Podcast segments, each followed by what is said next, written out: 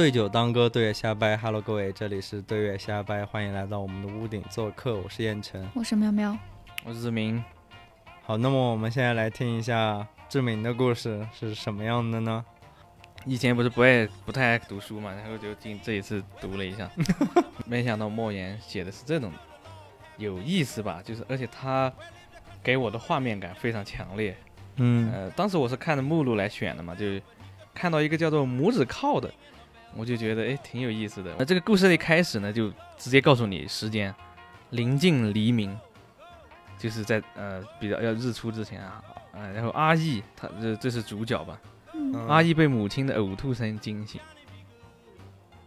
看到母亲用枕头顶着呃这个腹部跪在这个炕上，就看着就很难受嘛，是吧？然后呢，吐出了一些绿油油的东西，就是他可能母亲身体不太好。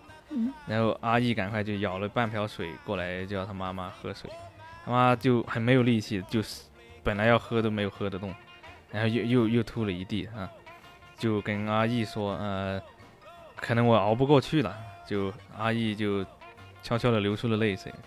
阿义就跟他母亲说，我就去去隔壁这个大爷家给你借钱。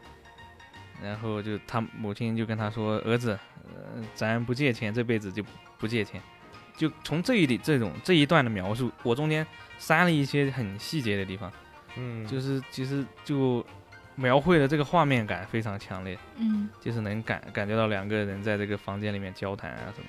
他妈还挺挺刚的，还都吐呃成那样了，他。对对对，就是能就是能大家一下就能带入到这种。呃，故事里面就感觉哇挺惨的，然后就只有母亲啊，就是两个就很惨。然后呃，这个阿义呢，他八岁啊才，他是一个非常小的小伙子啊。但我八岁，我都不知道我们在干嘛。你八岁不是录过一期了吗？你八岁八岁在翻火车，呃，对啊，这篇故事就是别人的八岁啊，这是他母亲就从后脑勺拔出了两根这个银钗，就是。插头发的嘛，就拿给阿姨，说是这是姥姥给我的，拿去卖钱，帮我抓两副药嘛。嗯，从那个炕下，呃，这个炕的这个床垫下摸出了一张褶皱的纸片，而且这个是那个上次的药方。那这从这里就说明他母亲应该是很很多次犯病，老毛病。嗯，阿姨喝了口水，就跟他他母亲说：“娘，我去了。”啊，然后。在就是这个形容词很好，在明晃晃的月光大道上，嗯，就是就一下就把他拉到了外面。我能就想象到我小时候夜里面就是那种看到月光照在楼下那个感觉，而且很有给我画面感啊。这个村子里面是一片沉静，呃，走在路边的树木上啊，就发出树发出这个响声，就感觉我已经害怕了，我已经开始害怕。但但这个不是鬼故事，就能就可能描绘一种凄惨的感觉。经过一个大爷家的院坝，他院子的时候呢，他就悄悄的走，因为他怕惊动了两条狗，但是那两条狗还是被他惊动了，然后他就下手里面拿了块砖头，就边倒退的啊，但这这两个狗呢，就也就是叫了一下，也就没怎么追他，啊，就阿姨就松了口气，就把砖头扔掉，就。呃，走出了这个村子，啊跟上一期这个燕城也是提到了砖头，对，这个 喵喵也提到了，我以为他要拿着那个砖头像喵喵一样的去换电影换电影票。是啊，大爷这这机器坏了，估计没有电影看。刚走出村子呢，他就撒腿就跑，嗯啊，能想象那个画面，村子走走走到村子外面那个呃土土路，然后月光照着他，就风吹着啊就跑啊，我就一定是我了，我我也会这样，我小的时候我家。也是在农村，然后我家的厕所离那个卧室特别远，也是我也是上完厕所拔腿就跑，冲到卧室里门，砰一关上。哎呦，是啊，是我的话，我还会捂着耳朵，抱着头之类的，边跑边跳。对，反正就我我我捂着耳朵，我听不到就没没有事了。对响声我很害怕，然后突然有一个人把你的手拿 我去，我操，大哥别，这个。这个我们好拉回来 啊，正好就说的跟刚才燕城说的很像啊。他走到了，他就一路跑跑到了墓地，嗯啊，经过了一个墓地啊，就步子就慢慢下来。这里用很很多的这种形容词来形容这个，呃，这个过往的村庄呀，还有经过了小溪呀，呃，然后到了墓地，心跳的非常快，那个跳了什么撞到骨头，他心就像一只。像一只关在铁笼中的野兔，你想一下这个心跳有多快？他可能又奔跑着嘛，又是害怕紧张，嗯，我觉得这种很有代入感。这个故事呢，我当时读着就是，我感觉我已经在看视频了，我甚至已经看到那个画面了。我你会不会真的在看视频？对，我你你好，你们全部看着我的眼睛，已经我的眼睛在反光，就看看着放幻灯片一样的，他他他啊，走到一个河边，又说那个河边有多干旱啊，河滩上这些卵石，就莫言描绘的这些，真真的很很神奇的。非常很生活化，对对对，就是他描绘的这些东西，你是能想象得到的。对对对，他就走到河边喝了口水，重新上路啊。突然后面传来一声凄凄厉的惨叫，嗯，啊是猫头鹰。阿姨就想到猫头鹰一叫就要死人，老人们这样说的，母亲也这样说。啊，突然那个母亲的这个惨白的脸又浮现在阿姨的这个眼前，嗯，然后猫头鹰又叫了，它好像是在叫唤他一样的啊。他不不由自主的就就就回过脸，啊，就看到一些就风景啊什么，这个也不是恐怖的，就是就讲他一些，然后他就一直走，就就用形容他，可能也是害怕艰辛的这个路程，路过了一个石石桌，就是石供桌，就是以前可能墓旁边啊，他会放一些石凳子、桌子什么的，对，他以前在这休息过嘛，嗯，以前是这一片呢种着很多树嘛，嗯，现在就只剩着一棵树了。一棵碗口粗的松树，碗口粗哦，嗯。的松树，他突然看到树上有个什么火星在闪啊，那是猫头鹰的眼睛，啊，他发出这个发出严肃的鸣叫啊，然后就阿姨就大叫着啊，这叫着凄寒恐惧嘛，就我真的有画面感，我就会捂着耳朵叫，我可能是对，哎这样，那就继续跑，就还有好，那阿姨就跑到了八龙镇，那就是可能是抓中药的地方，啊，那个红日尚未升起，就还是天黑的。街上静悄悄的，没有一个行人，两边的店铺都关着门，他就走到了就呃药店的门口嘛，啊就小心翼翼的怕把别人吵醒，就能从这里看来看了看出这个小男孩阿义，他是可能也比较有礼貌，也是个不是什么熊孩子对吧？就很有礼貌的，就就莫言把这些就形容的很好，他又是胆小呀什么，就是然后你看一开始在那个外面害怕他叫嘛，然后就到了村子里。到这个镇上，他又小心翼翼的啊，就爬来这个药铺的门口啊。他看了药铺门的紧闭，他就蹲在这个石台阶上，耐心的等待。他也知道人家没有，就天没有亮嘛，也不好去打扰人家。就我觉得这个是一个很很好的一个小男孩。他就在等的时候就感觉到很饿嘛，嗯。但是他一想到又抓到药，马上就能抓到药，就很高兴啊。啊，突然呢，这个时候马车有一辆马车就从那个街边就开过来。有个女人从马车上放了两瓶牛奶过来，在门口，然后那个上面是个女人的，然后跟跟他阿姨说：“小鬼，别偷喝。”啊，说着就回到了车上，然后就剩下了个气味飘翻的，呃，这个是牛奶的气味，嗯，飘在这个这个空气里面，然后就呃走了。他就盯着这个牛奶去发生发生了一些很多想象力，什么这个感觉这个蚂蚁爬到了瓶盖上就。要去吸这个牛奶，就感觉就哈好好好想吃啊！嗯，突然呢，药铺的门就怪叫了一声啊，这个真的是很有画面打开的那种唰那种，就你能想象以前那个对以前那个木门滋滋这样的啊，很牛很牛的，我觉得 DJ 门对 啊里面的那个光就散发出来啊，哎起来呀，我们都要打烊了，嗯，下半场，但一嗯然后一个男人就探出了半截身体。两只手像一个钳子一样把这个牛奶给夹了踢进去，哎，就阿义咽了一下口水，还是他还是比较饿，嗯，就在在那等待嘛，嗯，从眼睛从这个门缝里面看到这个男的在洗脸，嗯，这个男的打开了门，把洗脸水给倒出来嘛，阿义就赶快就凑过去就跟说大叔，呃，我母亲犯病了要抓药，就男人冷冷的跟他说，就是在去外面去等，八点才上班呢。嗯，阿呃就阿姨就挤着门进去，拉着他的衣服，就是就想跟他说呢。这个男的说干什么呢，小子？阿姨就跪在地上就说：“大叔，就心情好吧？”就就哎正在哀求这个男的。他说：“母呃母亲如果死了，他就是孤儿了。”嗯，呃男男的就说：“我看不出你是个孝子。那药方呢？”阿姨赶快把这个药方跟这个这个银叉就递上去了。这个就是他的这个，他没有钱嘛，所以这个男的就说这个，这个男的说，呃，这个药铺是要现金的，你要把这个东西拿去换了钱才可以的。阿义就直接就给这个男的磕头了，说大叔，我母亲吐血了，如果去如果死去我就是孤儿，就你还是这样讲。那小孩子嘛也不会讲什么，可能就这样苦苦哀求。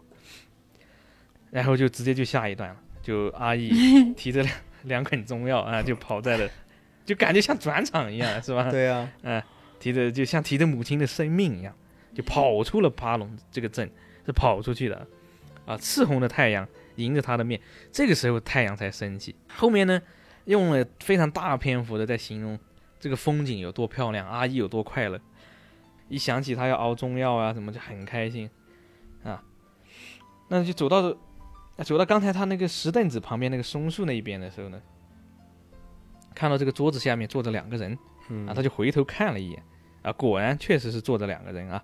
突然就，呃，是那边的人就说：“哎，小孩子站住，啊，你过来。”啊，看到这个桌子上的人在叫，嗯，呃，就人家叫抬着一只手叫他过去。阿姨就就小心的就很很害怕的就走过去了，啊，他走过去看到发现是，呃，一男一女，嗯，男人满头银发。女的就是尖嘴的，呃，尖嘴猴腮的感觉，这样好像就，呃，在这个后面一些就形容了这个女的，就是很不好的去形容这个女的，她穿着呀什么，嗯，就感觉是一个就是反派，那也不是反派，就丑角，感觉就是，啊，呃，他形容这个男的嘴唇是抿着嘴唇，像一把锋利的刀，他的目光像锥子一样扎人，阿义就很害怕了，嗯，确实，他说。小贼，你贼眉鼠眼的偷看什么？阿义就很困惑，嗯，就说没有啊。他他说你的父亲是谁？非常高声的这样吼他的，就问他。阿姨说我没有父亲。啊，那个男人就是就笑起来，这哈听到没？他说没有父亲，就感觉两个人在调侃他，嘲笑一个小孩子没有父亲。就女子把一本绿色的封面小书摔在石供桌上，拍拍屁股，然后就走到麦田里面去。然后这个男人就伸手呢，摸了摸这个阿姨的手腕，细细的手腕啊，那就说明他这个生活也不好，可能也平常吃的少。对呀，阿姨就感到这个手又又硬又冷啊，就像什么被夜路打湿的钢铁。你看这种这种形容真的就非常牛。但然我以前作文写写不好，我觉得这个写的挺好的。你要早看几年，你就能拿一个什么？市作文状元，高考就可以考高一点了。哎，啊，那个大汉的手呢，又硬啊，又冷，就像那个钢铁一样。嗯，用力一拽呢，把他这个手腕拽的发麻，两包中药都掉在地上了啊！他阿姨就喊着：“我的，我的药，我娘的药。”你看这种画面，我都能看到以前。那个时候，那个前几年，很多年前，一二十年前拍的电影，那个小孩子被欺负，就叫的这个，呃，画面感太强。那个男人就像聋子一样的，就听不到，对他不理不睬，不管他。他往前走，嗯，阿一被被拖到那那棵松树下，仅存的一棵松树，在泪眼朦胧中看到自己，自己被这个拖到松树这边，就用他的手抱住了这个松树，就嗯，然后用。嗯，男人用一只手拽住她的双腕，另外一只手从兜里掏出一个亮晶晶的小物件，亮晶晶的小物件，哎，在阳光中发出清脆的声音。然后这个男人说：“小鬼，我让你知道，走路左顾右盼，应该受到什么样的惩罚。”感到一个凉生生的圈套卡住了自己的右手拇指，啊，左手拇指也被卡住了。阿姨就哭着说：“大爷，我什么也没看到呀，行行好吧。”放了我吧，嗯，那个人转过来就轻轻地拍拍阿义的头，说：“乖，这样对你有好处。”啊，说完他就走进了麦田，就跟那个女的走了。你能想象啊，胆独独的一棵松树，一个八岁的小孩被一个陌生的一个老人用手铐手铐？老人吗？呃，对，应该上面他说是一个银发，应该是一个岁数比较上来的，后面也形容了说是一个比较岁数。我还以为他只是烫了头，那不是刚才从那个 DJ 室出来的那个 DJ 室，阿姨就目送着他们，脑袋乱糟糟的，刚才发生的就像做梦一样啊！我读到这里我也觉得什么鬼，像做梦一样，真的，这个这个小孩怎么会这样？他想起了母亲，想起了药，发现自己失去了自由，他就一直挣扎。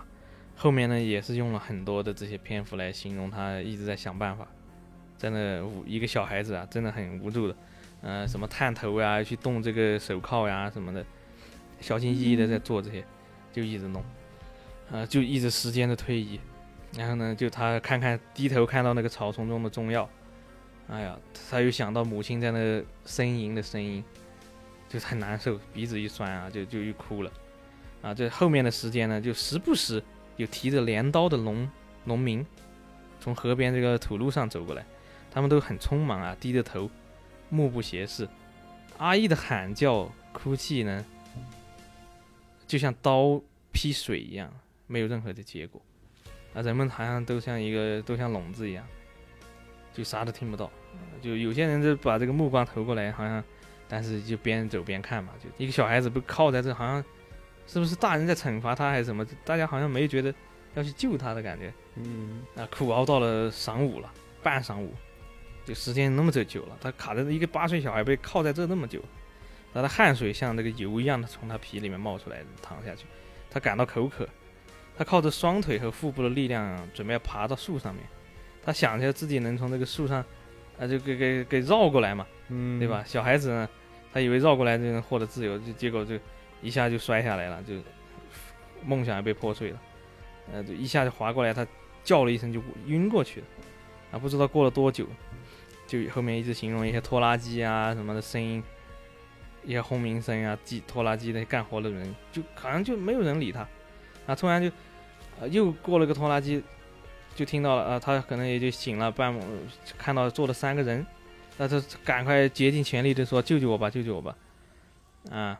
然后那个呃车可能停了，当头的是一个身材矮小、动作敏敏捷的男的，然后一个高大魁梧的，还有一个是一个留着短发的女的女女女子，就是三个人，就就形容的很好。他们在松树前面仔细看了那个拇指铐，他们就就仔细的在端详了这个拇指铐啊，呃，就有个人就问了，是谁把你锁在这了？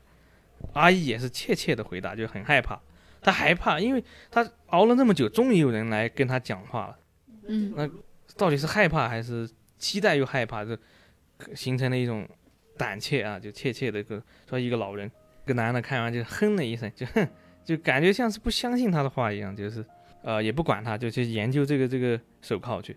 哎，这是好东西啊，好东西啊，地地道道的美国货啊。嗯，他说小孩你是怎么搞的？是谁把你铐起来的？阿姨说是个老爷爷。但是他为啥把你铐起来呢？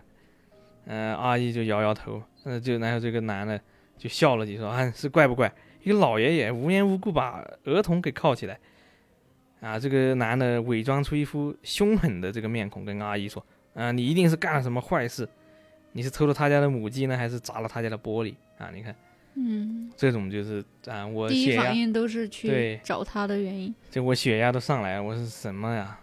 当时我真的没有多想，我就就就就是被带入进去了。那是不是说明他平时比较调皮？所以对，就可能是不是就小熊孩子读完这个故事，怕就被吓到了？没有，点是在于这些人又不认识他，就是像上一期我讲的那个，他们是在一个村子里，嗯，那大家肯定相互是了解。那这种路人，如果是你自己村子里你认识的人，你管他为什么会被铐在这儿，你都会救他呀？啊，对对，就就证明其实他们不认识嘛。对对，首先他肯定不可能知道这个男主角叫什么。阿义，阿义，阿义，对，他肯定不知道阿义他的性格是什么样，是，但是是我按照我来说，一个八岁的小孩被一个手铐铐在那，而且是在，呃，这种一个呃坟边嘛，是吧？墓碑边，嗯，一个树上的这样，你说在在我们的镇上啊，或者哪里，什么一个电线杆呀，一个水龙头上，那肯定是大人要给他上一课。那这荒山野岭，这个中间路过拖拉机的这种路上，也可以上一课，对啊，也可以上一课。但是就就对，但是那些阿姨就很委屈的说：“我没有偷母偷鸡，也没有砸玻璃，我母亲就病得不轻了，都吐血了，我去抓药了。”然后那个男的都打断他说：“你以为我们是谁啊？你这撒个谎就能骗我们吗？呃，帮你打开这个手铐吗？”嗯。我一眼就看出来了，你就是一个不良的少年，你一定做了什么坏事，被警察卡在这里的。阿姨就哭着说：“我没有，没有，救救我吧。”那个男的就说：“眼泪后面也有虚伪，也有真诚，但更多的是虚伪。”莫斯科不相信眼泪。但这个，呃，这一段我觉得这个。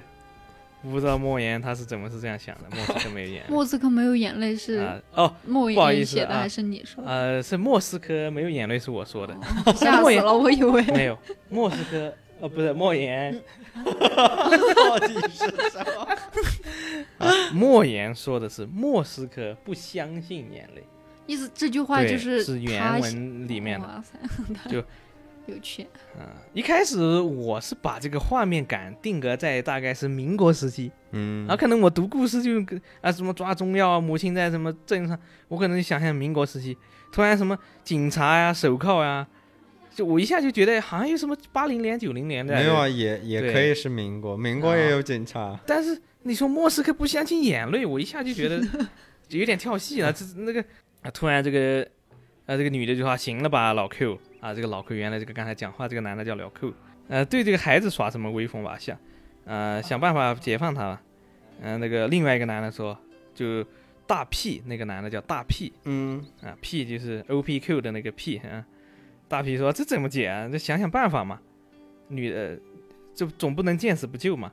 啊，那个老 Q 说这这里这里如果这里锁住的是一条狼呢，你也要救他吗？嗯，啊，大 P 就说。啊，小孩，呃，小孩子，你忍着，我看能不能劈开这个，呃，手铐。嗯。然后呢，大这个大 P 用力一一劈，然后这个阿姨就是杀猪般的叫起来，那可能，然后就是没有用。有个男的就回到这个车，这个他们的这个拖拉机旁边提了个工具箱过来，啊，钳子、锉子、锤子，啊，在那对着这个手铐在那比划。然后那个老 Q 就说：“哎呦，没有用的。”突然就。翻出了一个锯条，然后说：“哎，这个也许能锯断啊！”他们就用这个锯条，就就在那摩擦，就弄啊，折腾了一下呢，发现这个锯条也废了，就锯不动这个手铐。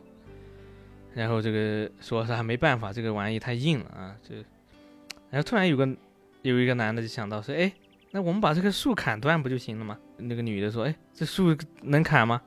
这是个，这是翰林木啊。”这是市级重点保护的文物，嗯，哎，这一下就更确定这个时间应该就是九几年、八几年，嗯，对，呃，这就什么市级重点保护文物这种东西，应该是民国就不会有这种，是，嗯，对，然后他他们也没没法砍树了，那现在就是又在那讨论，几个人还是几个人的对话，然后突然又说，哎，那我们去找个锁匠过来呗，啊，那还是在那讨论讨论讨论。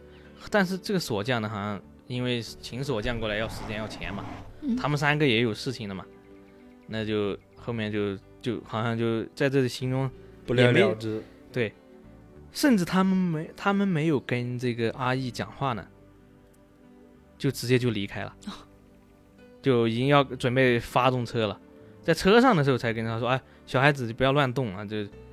就你不要动，不然这个锁对你这个骨头会伤到你的骨头的。嗯，那几个人还在那交谈了，就就就骑着车就走了，然后就留下了一路的灰尘，啊，然后这个阿姨这个眼泪已经流不出来了，只有额头上流出了血，嗯，就为什么呢？嗯，中间可能应该是从他从摔下来的时候弄到血，他不是晕过去了吗？哦，应该是。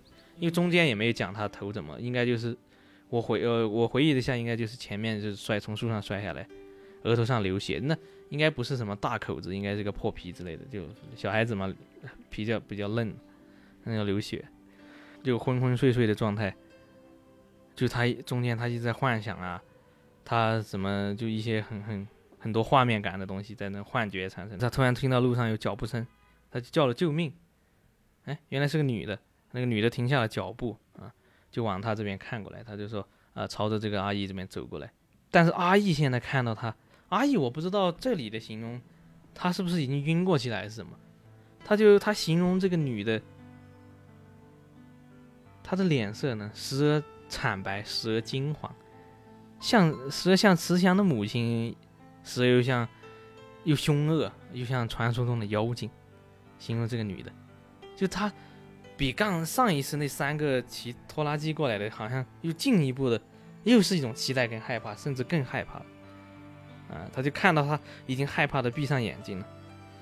然后这个女的是背着一个婴儿过来的，这个婴儿就在那，呃，吸的吸的手嘛，现在婴儿就在吸手，就，那他应该会比较同情这个阿姨吧？对，我也想，哎，这个应该是个女的，是的，而且带着孩子，她是个母亲嘛，然后那个，然后那个小孩过来就说狗，狗，我的天，梦幻没有。他确实，他现在真的像一个丧家犬，太惨了，这个阿姨。啊，然后呢，这个女的过来呢，好像也就跟他说：“哎，你这个小孩在那闹什么呢？”就只是跟阿姨这样讲：“哎，你小孩在那闹什么呢？”就好像没有在意这个他的手铐什么的，就感觉这个小孩在这肯定是大人搞过来的或者什么。就你叫他闹什么？你你你趴在树上干嘛？是那个那个感觉。然后就坐在那，呃，弄他的小孩，在哄小孩啊什么，就讲了很多很多，一直在形容这个女的在。啊，泡弄奶粉啊，什么就泡呃，跟这个小孩子一直在弄，但也没有管那个阿姨。啊，对，阿姨就一直没管阿姨，讲了很多。那呃，阿姨就恍恍惚惚看到，就感觉那个吃就呃那个女的就在喂奶嘛，嗯，阿姨就感觉她好像仿佛是变成了那那个小婴儿，嗯，然后。那个那个女的那个妇人，她上面形容是肥大的妇人，就比较胖的妇人，可能也是才生完孩子嘛。嗯，那个她像那个小孩，这个妇人像她的母亲一样，她已经真的是产生幻觉，就感觉他会不会是要死了？一般人要死之前就我当时在看看到这里的时候，我就觉得我是没想到他会死，我就感觉得他是很累了，很可怜。我以可怜加气愤嘛，就我的戏当时的情绪还说怎么还把他卡在这，就很气愤。大片的篇幅在讲这个女的在，呃，给这个孩子喂奶，阿姨在那幻想她是这个孩子在吃奶，她妈妈给她喂奶，就她已经是她想她妈，她又想她妈，她又饿又累，可能一种可能八岁的小孩嘛，你说八岁的小孩，说大不大，说小不小，对，就可能还有一点母爱，但是不多，是吧？就呃，他对母亲的依赖有一点母亲的依赖不多，但是他而且很懂事，他只能可能想象的母亲。是对他的安慰嘛？可能母亲是一种一种一种安全感嘛？他就可能一直在那想。呃，等到这个女女女妇女就喂完奶了，这这阿姨就叫了一声，啊，这个女的眼光是飘忽不定，呃，躲闪，就不敢不太敢看这个阿姨。嗯，好像她是知道了点什么，也也也好像就无能为力的感觉，是吧？嗯，啊，这个这个妇女就跟她说啊，我也没办法，孩子，你这孩子，啊，她就退着。他看了，就是过来看了这个手铐了。他说：“这是这个物件，不是一般的物件啊！这个孩子，你这个可怜的孩子。”然后这个妇人她也没有什么用，也就只能描述一下这个东西。嗯，挺挺无奈的，就。就他他漂浮可能是他自责吧？是不是有就就反正女女的嘛，可能也就帮不了什么。确实，你看看到手铐在这，你怎么帮？自己又背这个孩子是吧？可能自己还有事情什么的。还有可能那个手铐，它不是说不是一般的东西，那可能那个手铐代表了后面某一个对，某这个手铐它不是真的手铐，啊，它可能代表什么？某一些权势或者是什么的，我觉得这个就是看读者的理解了。没有，因为拇指铐啊，拇指铐它不是现在很少有人会用拇指，对拇指铐现在就只有魔术里还会用啊，对对，逃脱的。但是以前拇指铐是。给那种重刑犯靠脚趾的，哦，天哪！的那种拇指铐是，就是你想一下，如果你脚上是镣锁，你还是能走路的。但是拇指铐，你想它靠住你两个拇指啊，不管你是大拇指呃手的拇指，还是脚的拇指，嗯，而且那个东西你你其实为什么说是它是靠脚的？因为你靠手。你这样，你虽然被这样铐住了，但是你还是能活动嘛？对对对。但是如果你铐住了两个脚的大拇指，你的双腿必须要这样并拢。那你能你跑都不能动一步，你的骨头就会就就会受影响嘛？你想这样你怎么能动？你你动一下，你的大拇指都要受影响，所以是很这已经是刑具了，我的感觉就是是以前给重刑犯用。你看啊，一个八岁的小孩受到何等待遇？嗯。这是我的责任，没有。这个妇人就没办法，他就就走了，就一直走走走，就边走就转过身来，还是望着这个孩子，可能他这也是母亲嘛，不不放心这个孩子嘛，可能也对，嗯，这个突然这个呆板的脸上呢，焕然出一种灿烂的光彩啊！妇人都已经走远了，突然就脸上就放光了，就嗯就哎，好像发现了什么，什么？他就紧张的说。也许你是个妖精，也许你是个佛，你是菩萨派来考验我的，猴子派来的救啊命。啊！这样嗯就这个女的富人感觉这个小孩子是在考验我的，就像有时候我摔了一跤，哎呀，不是考验我了，那是我也天不是将降大任于啊，斯对人也。对对，不添劳其心故事，劳其心志啊。就像以之前以前不是有那种故事，就是去面试的公司，然后啊放一把丢丢在那里的 扫把。啊，对对对，嗯想太多了，你在考验我的吗？要不然怎么会这么奇怪呢？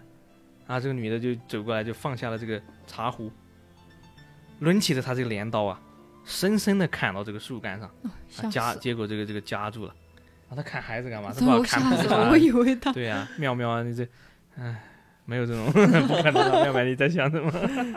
是我形容的太恐怖了吗？上上帝在考验我能不能把这个小孩砍嗯死。这是死神的镰刀砍手吧？因为他是个重刑犯嘛，就看谁啊谁把他就地正法。然后啊，然后就能得到黄黄金万两。对，然后就砍到了树上啊，这这累得气喘吁吁，才把这个镰刀拔出来。那、嗯然后就说：“你看吧，镰刀都崩了，啊，那就没办法，很无奈嘛。他们两个产生了一些对话，那就呃把这个水壶呢，给他放到阿姨嘴里，给他喝，让他喝点吧。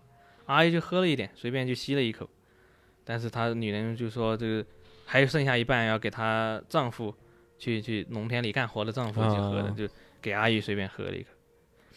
然后这个女的就他们讲了一下话呢，她说啊对不起，她还是觉得那个小孩是个什么佛是吧？也许 他还在问，哎，小孩，也许你是个佛吗？就产生这种很疑问啊。女人就就就走了，就问完就就走了。啊，走出了几步呢，也是还是同样的回头看他一下，走出几步又看他，但是就虽然他没有解开这个手铐，但是阿义可能对他产呃充满了感激嘛，毕嗯竟是一个经历这么久，然后就好好跟他讲话的嘛。嗯到了下午一点多，你能感觉到这个阳光很热，就是一直晌午的。阿姨就想想起了那那两包就在中药啊，嗯，她看了一眼中药，发现这个中药不知道被谁裁破了，露出了里里面的这个树皮了。嗯，她已经闻到了飘散的这个药的味道啊，又想起了母亲。第二次就是他们还好吗？啊对啊已经一个早上过去了。是到晌午过了，然后呢，他已经又在回忆他母亲的痛苦的这个呻吟啊，就是，呃，中间用了非常非常多的篇幅，一直在幻想，啊，天上飘着云，什么什么，有狼，讲了很多动物在捕食，又想到一些精灵，什么骷髅，就你能想象，其实一个八岁的小孩他想不出这么多来，我感觉。嗯但是我就能感觉到时间已经过了很久，然后小孩子胡思乱想嘛，他就能呃想象了很多篇幅，他就一直想，他想越想想想着想着想着就恨，他恨这个手铐，他恨这个锁住他拇指的手铐，啊，他恨这个烤人的太阳，恨恨石头，恨人，恨马，恨这个石桌，恨机器，恨活种在麦田里木偶般的人。啊那他有恨恨把他套起的那个人吗？他没有说，他都他恨人嘛，他他恨树，恨树疤，恨这个世界，他不敢恨那几个人，我感觉，就他想恨他又不敢恨。你看这里形容就没有伤害他的人，他没有说，他就恨这个手，恨那些无关紧要。他恨他旁边他看得到的这些风景，你看他远处的人、桌子、树，啊，恨这个树疤，那更近，可能疤是贴在他脸上。然后恨恨这个世界，他没有敢恨他的这个伤害他的人。确实，妙妙这个恨完他又睡过去了。啊，当他醒过来的时候呢，乌云密布天空。啊，中间又在形形容这个乌云啊，什么什么空气很多。也是可能这边这边很有画面感，就感觉阿姨已经产生了一种绝望，天空的乌云嘛，天空灰的像哭过，这个 是吧？天空灰的像哭。啊！我觉得我也创造了新的这个啊，就能感觉到就乌呃，就我一般觉得乌云变天了，可能就是不好的事情啊，或者就是就心情嘛，就一直在形容啊，有燕子飞过来，嗯，然后它又啊，是不是感觉它黑化了？感觉对，就感觉它变黑了，天空越来越黑，变得全部黑了，感觉到一个女孩在坑呃在在在这个黑暗中哭。然后有水，又有大手堵住她的嘴巴，全部是幻想。我感觉她抽多了，就感觉 就很多这种幻想的画面。然后突然下冰雹了，嗯，啊，冰雹密集的落来，噼噼啪啪的打，啊，他感觉他内心深处受到伤害，像一只麻雀的小心脏，一点点的被砸碎，这种感觉。我感觉这一段描写就有点像描写他的心里从是有希望的，然后到到气愤，然后又到现在。凉了，心冷了，心死了，心已死啊！然后到了傍晚啊，想象了那么多画面，就乌云密布，各种。到了傍晚，已经到晚上了，阿姨就醒过来了，冰雹已经没了，田野一片狼藉。阿姨说：“我还活着吗？或许我已经死了，或许我已经进入了母亲说的阴曹地府，有各种各样的鬼，有从树上跳下来，有从地上冒上来，有有牛头有马面啊，有些毛茸茸的。”啊，讲了很多小动物，啊，一些动物什么跳着，它它真的又也还同样是产生幻觉，嗯，啊，有的在啃它的耳朵，有的在它咬它的鼻子，有的盘腿腿坐在它的手腕上，嗯，啊，他你想想，他是被卡在大树上抱着的吗？就就坐在，那这些画面，我感到了一种悲哀吧，就是他一直是这样的，他好可怜，啊，就挺可怜的。当时我就感觉啊，他说我们母亲，他也他是他他说小妖精。你们有母亲吗？我有母亲，你们也有母亲，就感觉已经他就说梦话了，感觉就，啊，他说啊，我吐血了，你们咬呃，我的母亲已经吐血了，你们咬断我的手指吧，啊，你看他这里已经产生了这种不好的这种心态了，咬断我的拇指，嗯，他突然他就想起了那两包药，他想起那两包药，我的药呢？哎，我为母亲抓的药呢？他看到是这个药已经被冰雹打烂了，呃，被雨水浸透了，以泥巴和杂草混在一起。阿姨彻底感到了绝望。啊，母亲，你的药完了。就是他原话是母亲，母亲，你的药完了。妙妙都已经感觉要哭了，对，就鼻头都一酸了，刚刚。对，哦，太难受了，这种这种画面感。啊，这个西边的天空一片血红，啊，可能就夕阳嘛。你看，从刚才的乌云变成血红，其实我也觉得就是一种画面的转变啊。傍晚的田野里响起了女人的哭声：“麦子啊，麦子啊，我老天，我的面条没了，馒头没了，饺子也没了。”嗯，我不知道这里是一种幸灾乐祸还是什么，是吧？阿姨，这这是阿姨看到的、听到的画面。嗯，那你们不救我吗？你们不帮我吗？你看嘛，你们的麦子也是不是没了？就感觉有一点这种感觉啊。嗯，但是这里又没有，呃，原本原没有说是阿姨在想，就是莫言在描述这个画面，是吧？仿佛是就感觉是这是，是这样让我们的听众去去幸灾乐祸一下，让我们心里有平衡呢，还是有别的桥段？我可能就听出看出了一种让我们的心里有平衡，就你你旁边的人你也遭殃，你也就可能好像这个小孩子真的是一个比较重要的人，他有任务在身，你们不都帮不不不不帮他，他真的是个。就是对，这个遍野的哭声啊，然后突然有个男男的也是在叫啊，香香的麦子，香香的麦子，他是唱出来的，嗯，他可能是一种已经反正已经废掉了嘛，就可能是在苦中作乐嘛，就这样。阿姨就听着歌声啊，她被这个歌声就鼓舞了，她就慢慢的站起来，往头就探过去，咬住了一根拇指，哎。你们知道他要做什么吗？他咬断自己对，当然读到这里我就觉得有点夸张了。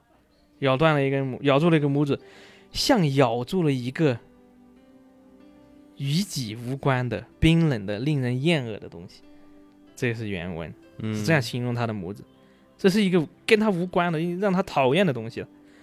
他用力的咬着，毫无毫不客气、毫不动摇的啊，低头把它已经咬下来了，低着头就把它吐在了地上，就像一个无关紧要的东西把它吐掉，啊，然后呢，他又咬住了另外一根拇指，牙齿上灌注着仇恨，也吐掉它。他已经听到它落地的声音，嗯，你看，就已经他到什么？我们正常情况咬一个手拇指已经可以逃脱了，对呀，就他，他已经就就。杀红血了嘛？是不是？杀红眼啊！杀红眼了，是不是？杀红血啊！啊，不好意思，就咬断了一个，又咬断一个。他已经觉得这个是不想要的东西。我这个，我这个情绪已经到这里了，然后突然又开始误会。啊，这是我的调整大师，啊 我怕妙妙绷不住啊。他不想那个看见那个拇指靠在他手上。对，我觉得他从现实角度来说，他是咬不到的。对呀，我也觉得。你这样想啊，不管他这个碗口粗还是，只要他是碗口粗，一个八岁小孩的臂展，嗯嗯嗯嗯嗯，他被两，呃，就这样靠在前面，他怎么？你们想象一下嘛，他怎么可能咬得掉呢？对，就是目前我听到这里，其实点是在这里，嗯，就但是就是，而且是一个八岁的小孩。是吧？这种魄力，这种东西，是怎么会让人就下了手、下得了口呢？他没有办法，就像刚刚我听到你说他名气那些，其实就是他他心境的一个变化，我感觉有点暗示。是。我反觉得我我觉得咬得到，碗口粗粗，大概十。碗口，碗口粗，你还要考虑他是一个八岁的小孩，八岁，就是不是一个成年人。碗口他确他如果他如果坐下来，然后腿旁腿一样的旁住那个，可能还好。我们我们一会儿可以尝试一下。我刚好有一套拇指靠，好吓人啊！到后面呢，就没有出现过阿义这个叫他的了，就就就就是他他他。作者好像也已经不想讲叫阿义了。现在的阿义已经不是从前的阿义了。这个他呢，真的。可能味道就变了一点，确实，对他满怀希望，啊，向后移动身体，啊，听到了那个拇指靠从这个铲子上脱落的声音，嗯，啊，他面朝天的躺在地上，看着那离开那棵树离开的这些怀抱，啊，他非常惊喜，啊，一轮皎皎的满月在天空挂着，啊，已经到了晚上，在挂着天空的满月，说明已经是午夜了，可能就是，嗯。他哆哆嗦嗦的站起来啊，朝那朝那诱人的大道啊，那条路对他来说已经是非常诱人了，因为他要回家嘛，啊就，但他头重脚轻，已经就栽倒了。他看到一个小小的红色的孩子从他自己的身体里面钻出来，嗯，就像小鸡从蛋壳里面钻出来，是不是那是他的灵魂还是什么？啊，他站在松树下，挥舞着双手，啊，那些散乱在泥土中的中药。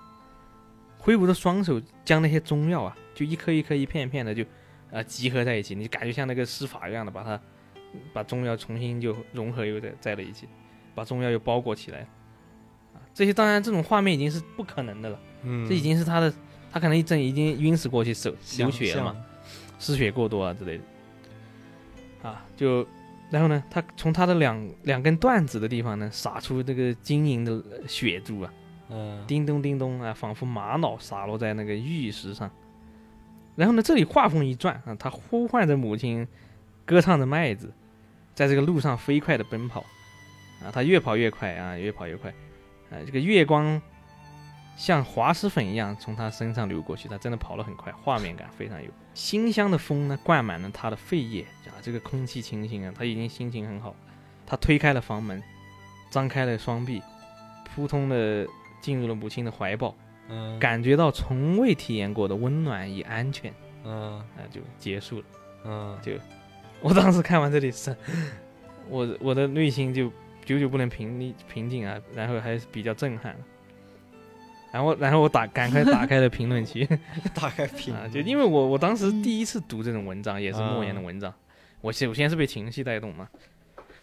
然后就气愤，然后期待下面发生什么，然后结个结尾是这样，嗯，但但我意识到了，可能小孩子就，因为我以前看过一些电影，有一部电影叫做《一百二十七小时》，一个男的被困在了一个荒野，他也是，他就是产生了很多幻觉，最后他是真的逃回去的。嗯。但是这种画面感让我觉得这个小孩子可能已经没了，就可能已经死了。然后就很悲惨的一个故事，就，然后就没想到我读了第一个故事就这么悲惨，让我久久不能平静。我靠！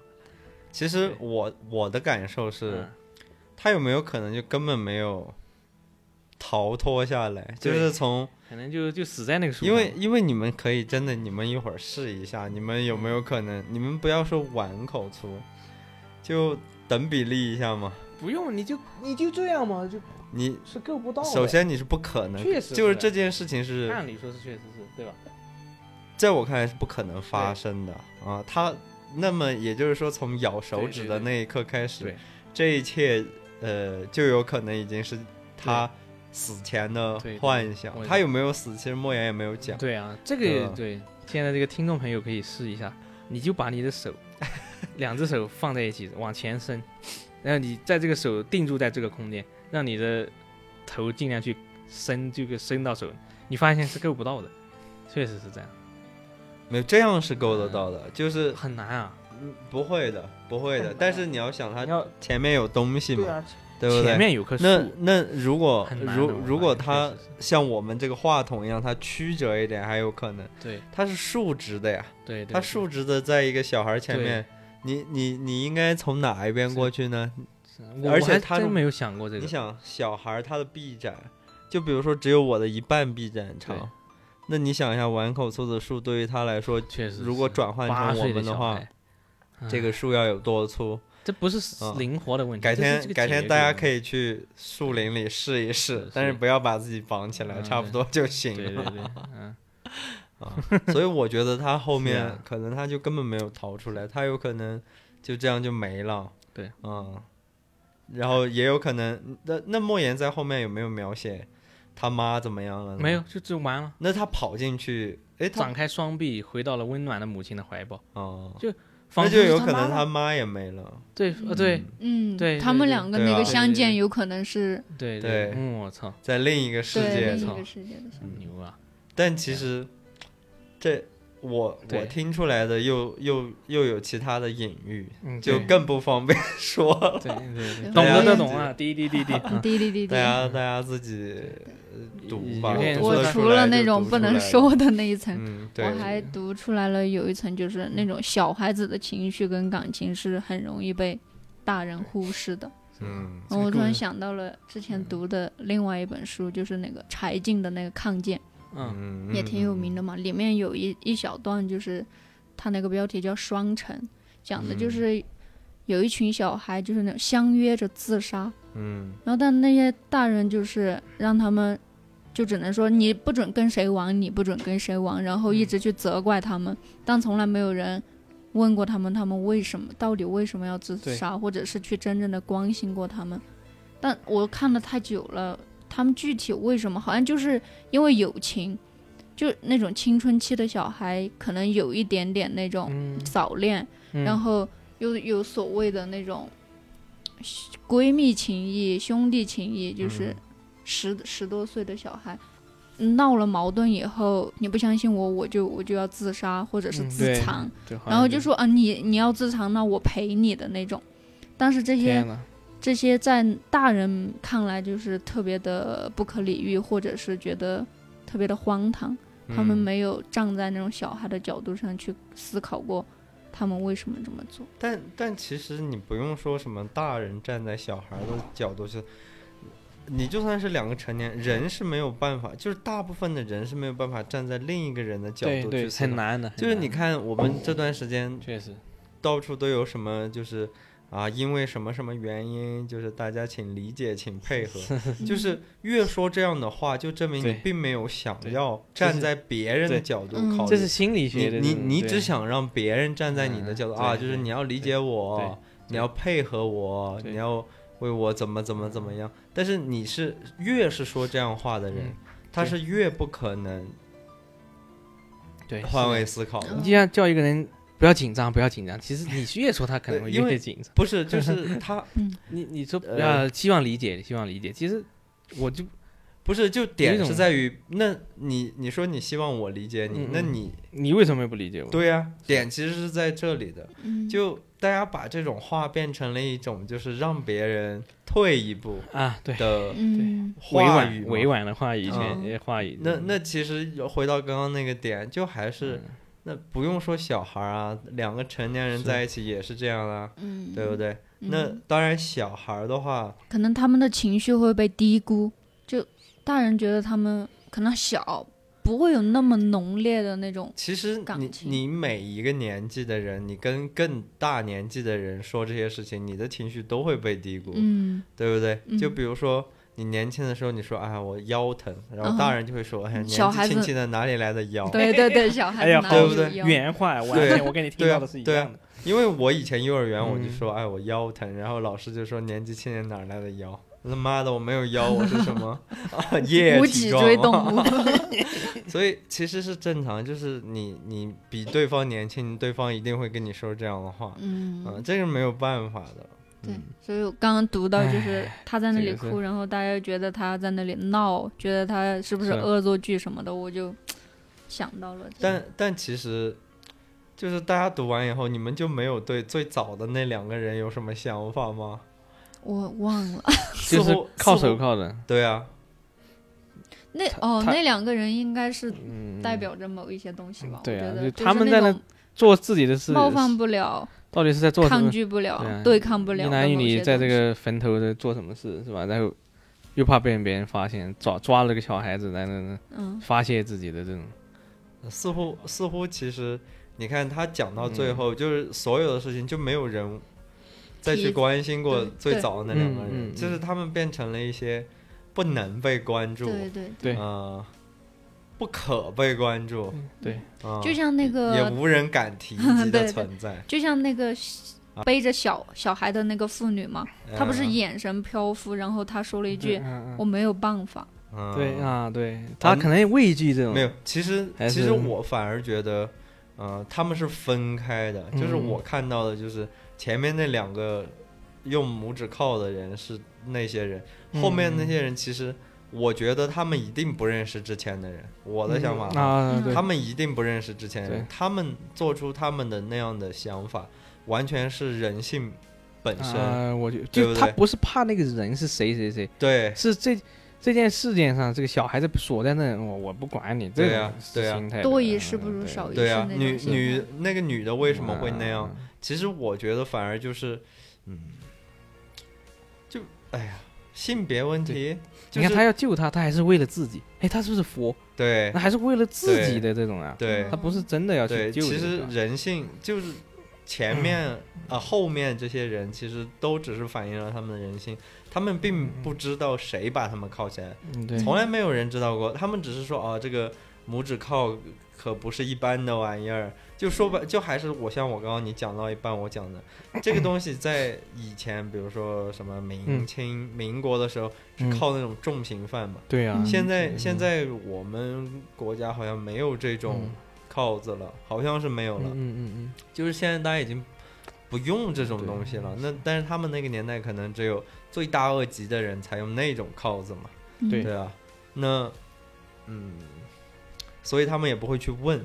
嗯，更多的就是从自身去考虑，哎，你是不是有什么问题啊？我把你解开了，你会不会就像农夫与蛇一样，对不对？其实更多的后面是人性，前面又是一种就是呃不能聊的问题，还有那种还有一点那种小人物的悲哀吧，就是。想要靠住或者是想要压倒一个小人物，太太容易了。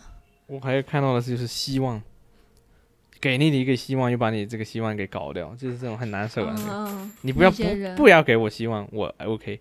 你给我一个希望，然后又把他杀掉，那就很难受了！这种就 就希望、失望、绝望，嗯，死亡。希希望是我们这个年代像钻石一样珍贵的东西。哦，就像刚那天你讲的那个希望，其实是一种诅咒啊！是那个又是另一个故事了。如果大家有兴趣的话，我们改天可以聊一聊，就是潘多拉的魔盒，那个也是。潘多拉。前段时间我听一些嗯，听一些故事，然后自己又突然想起了这个潘多拉这个东西，想要做一段魔术，然后后来突然想到了，啊，有有时间我们可以再找一期另聊，如果大家感兴趣的话，可以告诉我们哈。那么这一期就这样了。如果有什么想要讨论的，或者想要跟我们聊一聊的，大家可以在评论区里留言，也可以发邮件到我们的邮箱。目前呢，我们还没有办法定时更新。如果订阅我们的话，就可以第一时间收听到我们最新一期的节目。下一期呢，大家请期待妙妙为大家讲述，呃，他的故事。嗯，那么我们下一次屋顶闲聊再见吧，拜拜，拜拜，拜拜。小小的小孩。今天有没有哭？是否朋友都已经离去，留下了带不走的孤独？漂亮的小孩，今是否弄脏了美丽的衣服，却找不到别人倾诉？聪明的小孩，今天有没有哭？是否遗失了心爱的礼物？